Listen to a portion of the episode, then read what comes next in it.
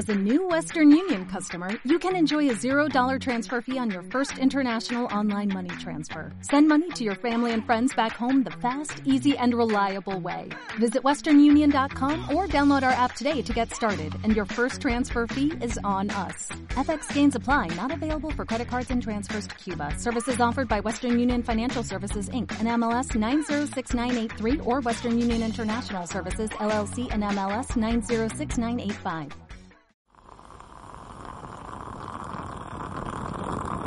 Hola, un saludo desde La Habana.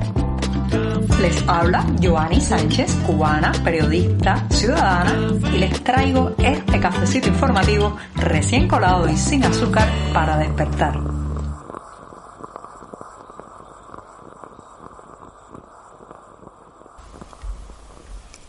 Reinicia la semana informativa en este programa, pero se nos está acabando el mes. Hoy es 30 de mayo de 2022 y voy a empezar hablando de la noticia del día. Señoras y señores, el juicio que empezará hoy en La Habana contra dos artistas independientes y alternativos. Pero antes de decirles los titulares de una jornada que ha amanecido nublada, muy húmeda y bastante cálida aquí en la capital cubana, voy a pasar a servirme ese tradicional cafecito informativo que dejé de compartir el sábado y domingo con ustedes, pero que está ahora de regreso. Lo pongo en la taza y mientras se refresca les voy a comentar los temas principales de la jornada.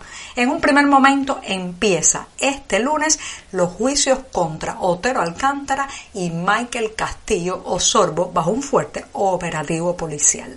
En un segundo momento, Carlos Varela, el cantautor de los deseos de cambio en esta isla, ha cantado en La Habana y el público grita libertad. Ya les contaré los detalles de ese momento. Mientras tanto, una falsa alarma de bomba obliga a desalojar un hotel de La Habana. Y por último, recomendarles a los que estén en España una gira del cantautor Willy Chirino que presentará su tour Viva la Libertad en varias ciudades españolas. Dicho esto, servidito el café, presentados los titulares, la jornada de lunes en este programa ya puede comenzar.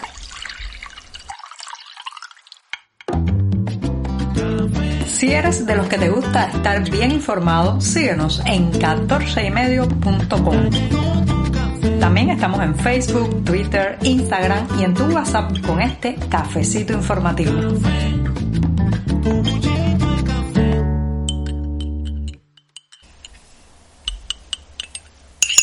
Hay que empezar la semana con un buen café. Si además es amargo, como me gusta a mí, mejor todavía para despertarnos informativamente. Así que me voy a dar este primer sorbito o buchito del día.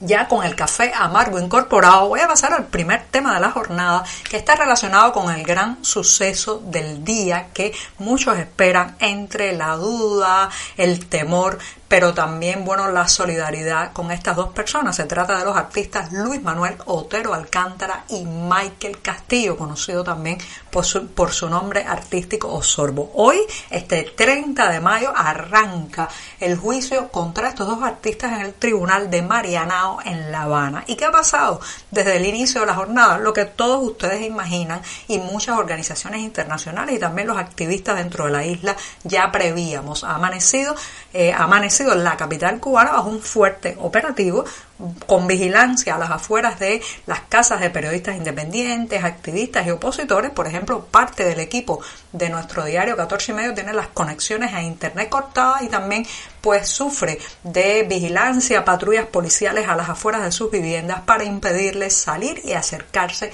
al tribunal donde comienzan hoy, reitero, los juicios contra estos dos artistas. Ahora bien, además de todo eso, ¿Por qué está tan nervioso el oficialismo cubano con estas vistas orales? ¿Por qué está tan descolocado? ¿Por qué se nota tan, digamos, hipersensible a lo que pueda hacer la gente. Porque, señoras y señores, Osorbo y Luis Manuel Otero Alcántara condensan mucho de las ansias eh, de una Cuba democrática que ahora mismo laten en la sociedad cubana. Son personas de un origen humilde, son personas, sin embargo, también eh, que han logrado una visibilidad pública que los conecta con una audiencia mucho más grande gracias a las nuevas tecnologías, gracias a su arte, a su creatividad, a sus nuevas maneras de plantear la oposición, el activismo y la disidencia. Y todo eso ha generado corrientes de afecto, de conexión con miles y miles de personas dentro y fuera de la isla que, eh, bueno, pues saben perfectamente quiénes son ellos dos. Antes, recuerden que durante décadas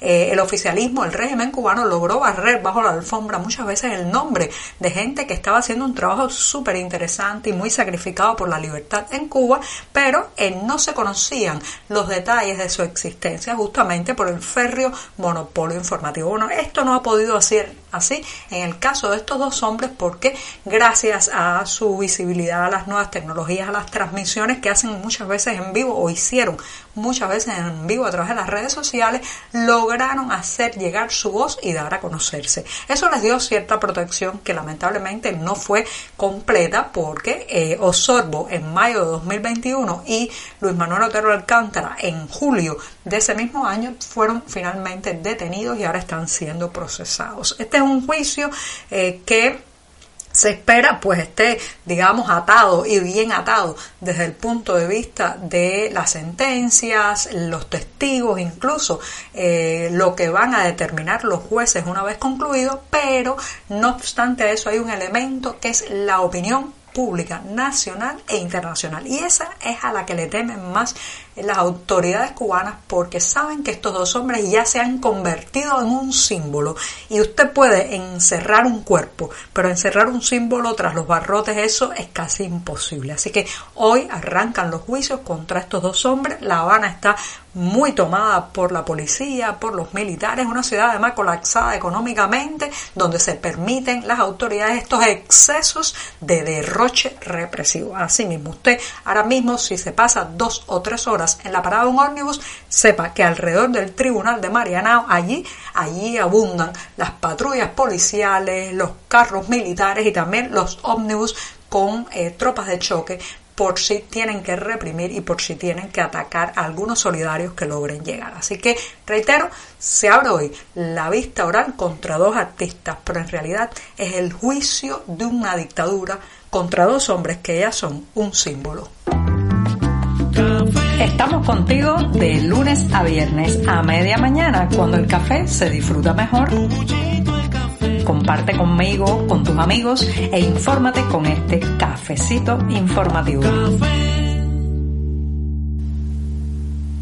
Si hay un trovador cubano que condensa como ninguno las ansias de cambio, los deseos de transformación de la gente en Cuba, sobre todo de los sectores más jóvenes, es, sin duda, señoras y señores, Carlos Varela. Ese mismo, el que eh, pues en los años 90 nos hacía vibrar y emocionarnos con temas como Guillermo Tell, también Jalisco Par, pero especialmente Guillermo Tell, que era un canto eh, de cambio, de deseos de transformación democrática, de eh, la expresión de muchas personas en esta isla, miles y miles de personas, para que ocurriera un cambio generacional en el poder en Cuba. Recuerden que es una canción que el hijo de Guillermo Tell le está diciendo al padre que ahora le toca a él, al pequeño tirar la flecha, una metáfora justamente para hablar del relevo generacional, de las ansias de una Cuba diferente a la que habíamos habitado hasta ese momento. Bueno, pues este hombre, Carlos Varela, perdón, el trovador de, la transformación en Cuba, de la, perestroika que nunca llegó, de la glasnost que se, eh, se fundió en el camino,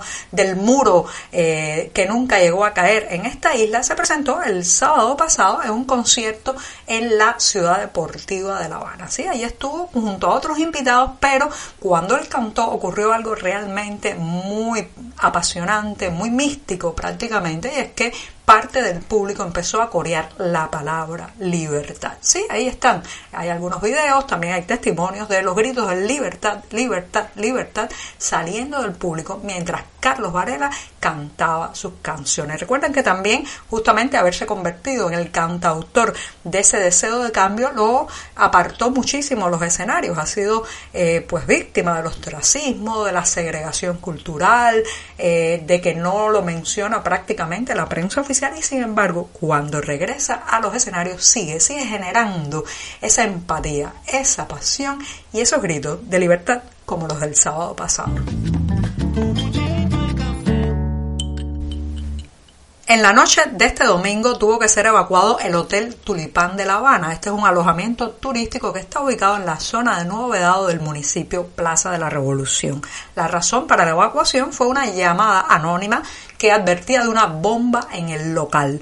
Lo cierto es que poco después se determinó que había sido una falsa alarma, pero durante un buen rato la crispación, la ansiedad y el temor se extendió no solamente por los clientes que estaban en ese momento en el hotel, sino también por los vecinos de la zona. Se trata de un área con varios edificios altos, hay mucha concentración de población en estos altos inmuebles del área alrededor del hotel y claro, había mucho temor. Este alojamiento turístico además es usado con frecuencia para delegaciones oficiales. Por ejemplo, allí se hospedan los diputados a la Asamblea Nacional cuando el Parlamento se reúne en la capital cubana y anoche estaba incluso el equipo de béisbol de la capital, el equipo Industriales. Por tanto, pues había mucho temor, pero lo cierto es que al final resultó una falsa alarma. ¿Cuál es la versión oficial? Bueno, culpa a quién van a culpar a Estados Unidos. Recuerden que el discurso del victimismo del régimen cubano siempre prácticamente apunta hacia el mismo lugar y acusan de que la llamada provino de ese país. Lo cierto es que otros descreen de todas estas versiones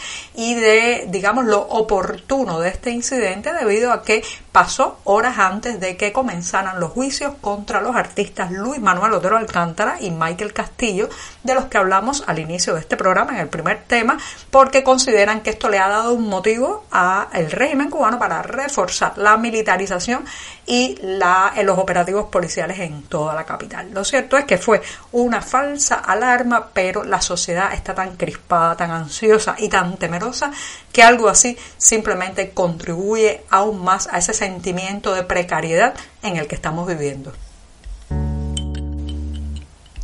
Para despedir este programa de lunes me voy con una recomendación musical, sí, una buena oportunidad de poner a mover los pies si usted está en este mes de junio en España, porque el cantautor cubano Willy Chirino se presentará justamente en ese país con una gira con el título Viva la Libertad. Les recuerdo que Willy Chirino ha sido autor de temas muy sonados como La Jinetera, Oxígeno y Nuestro Día. Así que ya saben, los detalles de la gira en junio próximo Willy Chirino en España los tienen en la cartelera del diario digital 14 y medio. Muchas gracias y hasta mañana. Por hoy es todo. Te espero mañana a la misma hora. Síguenos en 14medio.com. También estamos en Facebook, Twitter, Instagram y en tu WhatsApp. No olvides, claro está, compartir nuestro cafecito informativo con tus amigos.